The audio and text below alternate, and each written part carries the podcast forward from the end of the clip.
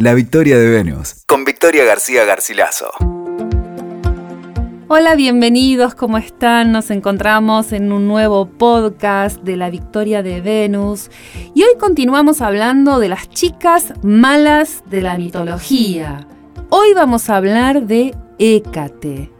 ¿Quién fue esta anciana, sabia, bruja?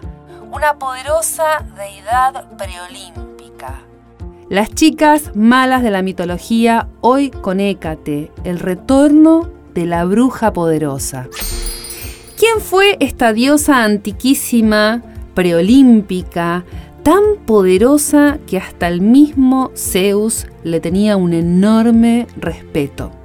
De hecho, su figura fue incorporada al mito del nacimiento de Zeus como una de las comadronas que escondieron al niño de su padre devorador para evitar que Cronos se devore a Zeus. Bueno, acá Hécate cumplió también una función protectora. El nombre Hécate deriva de la diosa comadrona egipcia Ekit o Eket o también llamada Ekat. Sus orígenes mitológicos realmente no son claros y hay pocos relatos sobre su árbol genealógico.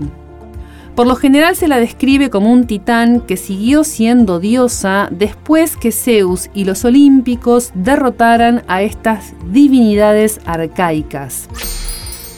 Hécate fue una diosa lunar, una diosa vinculada con las tres fases de la luna, que gobernaba el cielo, la tierra y el inframundo. Sin embargo, representa con más fuerza la cara de la luna negra. Era el esplendor de la noche, era la oscuridad y también sus nombres, sus terrores, sus fantasmas.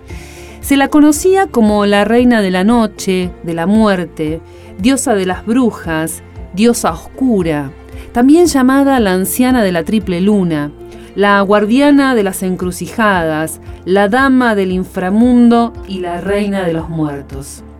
Se la conoce como la que se aleja y protege, la que está en el camino sosteniendo las llaves. También es la que vaga por la noche trayendo la luz, la portadora de la luz, la que está antes de la puerta, la líder de los perros, y es triforme. Tiene tres formas, tres rostros. Madre de los encantamientos, de las hechiceras y de las brujas. También podemos asociarla con el arquetipo de la madre terrible, que actúa desde lo profundo de nuestro inconsciente. Hierbas y plantas estuvieron siempre asociadas a Hécate. Por ejemplo, el ajo, las almendras, la lavanda, el tomillo, la mirra, la artemisa. También se la relacionaba con el cardamomo, la menta y el diente de león. Varios venenos y alucinógenos también están vinculados a la diosa. Muchas de las plantas que Hécate podía usar eran también las que luego utilizaron chamanes para, por, ejemplo, conseguir estados alterados de la conciencia.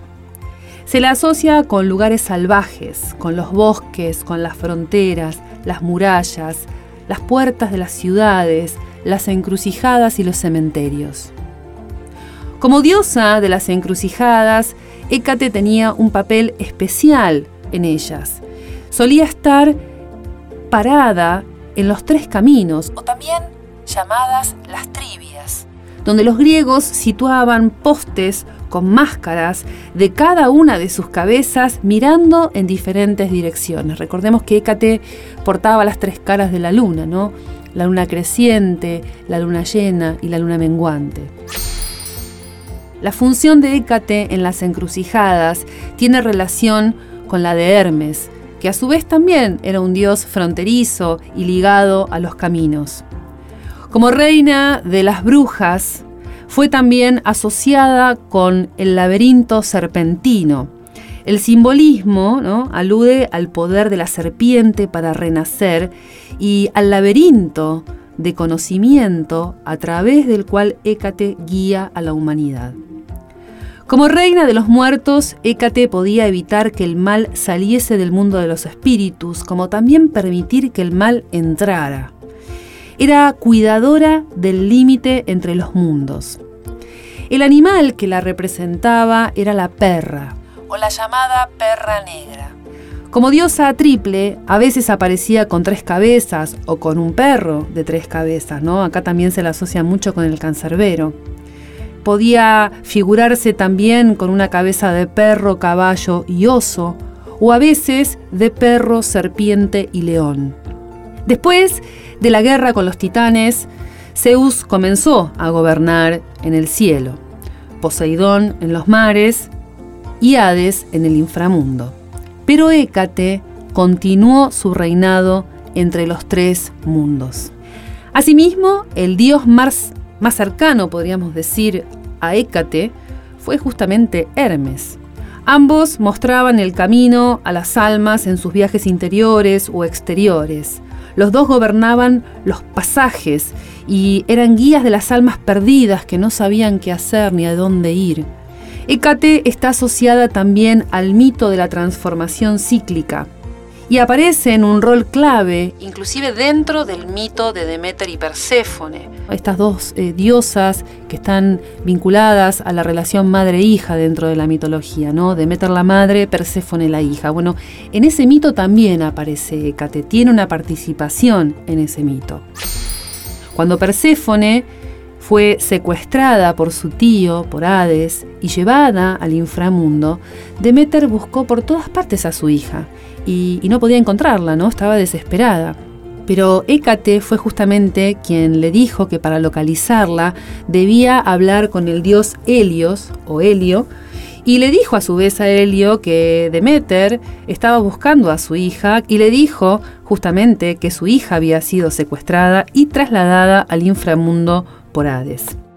Después de eso, según el acuerdo entre Zeus y Hades, Perséfone tuvo que permanecer en el inframundo seis meses y en la tierra otros seis.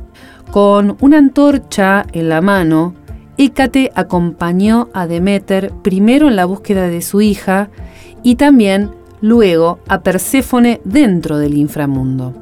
Hécate se ofreció a acompañar y a guiar a la doncella el tiempo que pasara en el reino del Hades, porque Perséfone tenía miedo a la oscuridad y podía perderse. Más tarde, y como recompensa por su comportamiento y apoyo a la joven esposa, Hades premió a Hécate como huésped de honor en el reino de los muertos. Sin embargo, la historia más conservadora y patriarcal ubica a Hécate en el lugar de la bruja, como una figura oscura e inquietante. Una mujer vinculada al mundo de las sombras.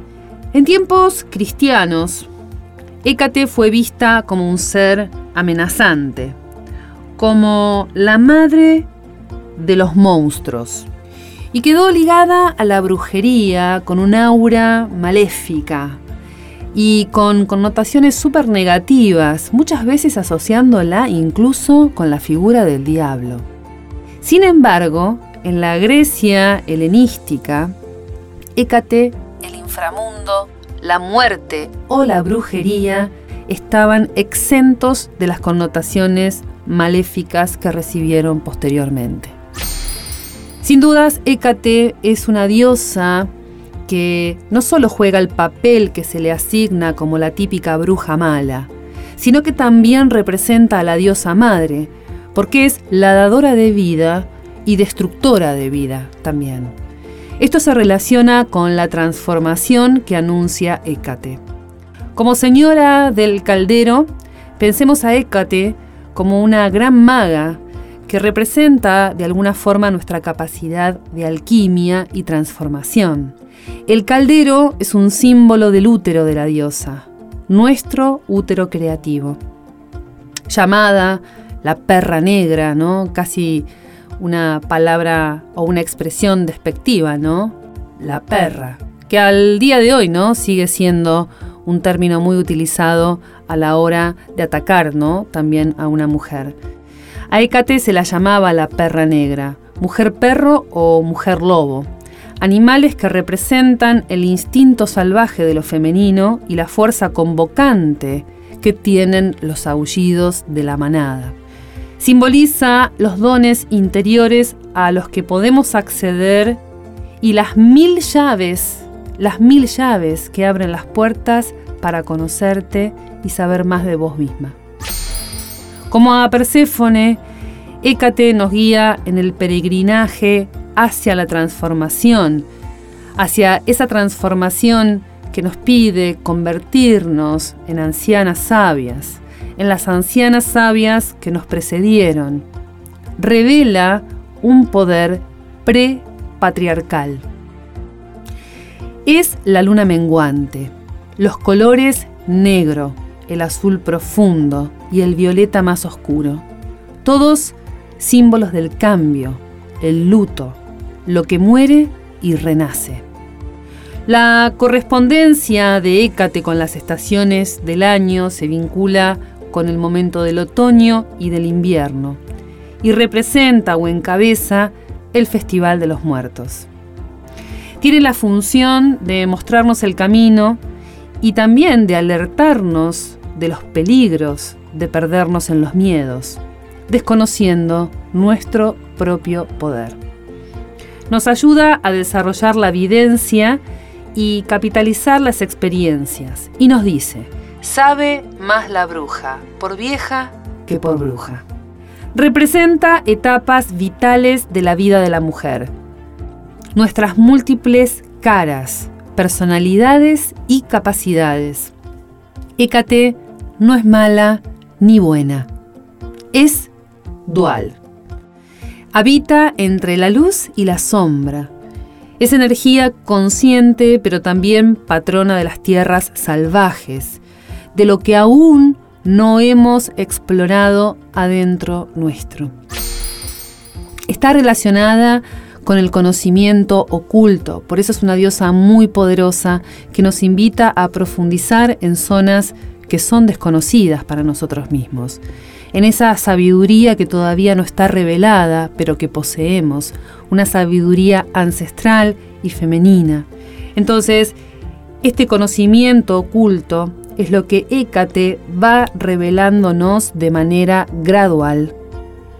Su presencia en el mundo subterráneo nos da la esperanza del renacimiento y también de la transformación. En definitiva, Hécate es una maestra, una figura ancestral que nos viene a iniciar en el mundo de la intuición, en el mundo de la propia magia, y que nos despierta a un nuevo estado de conciencia.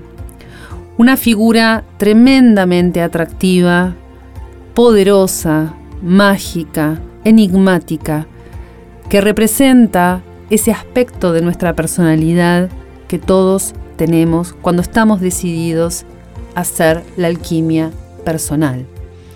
Una guardiana de las fronteras entre la conciencia y el inconsciente, la que vela por los secretos, la que revela la sabiduría, una bruja poderosa que busca resarcimiento y reconocimiento.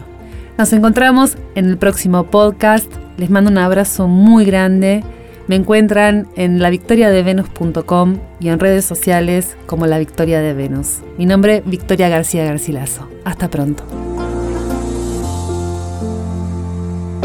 Escuchaste La Victoria de Venus con Victoria García Garcilaso. WeToker. Sumamos las partes.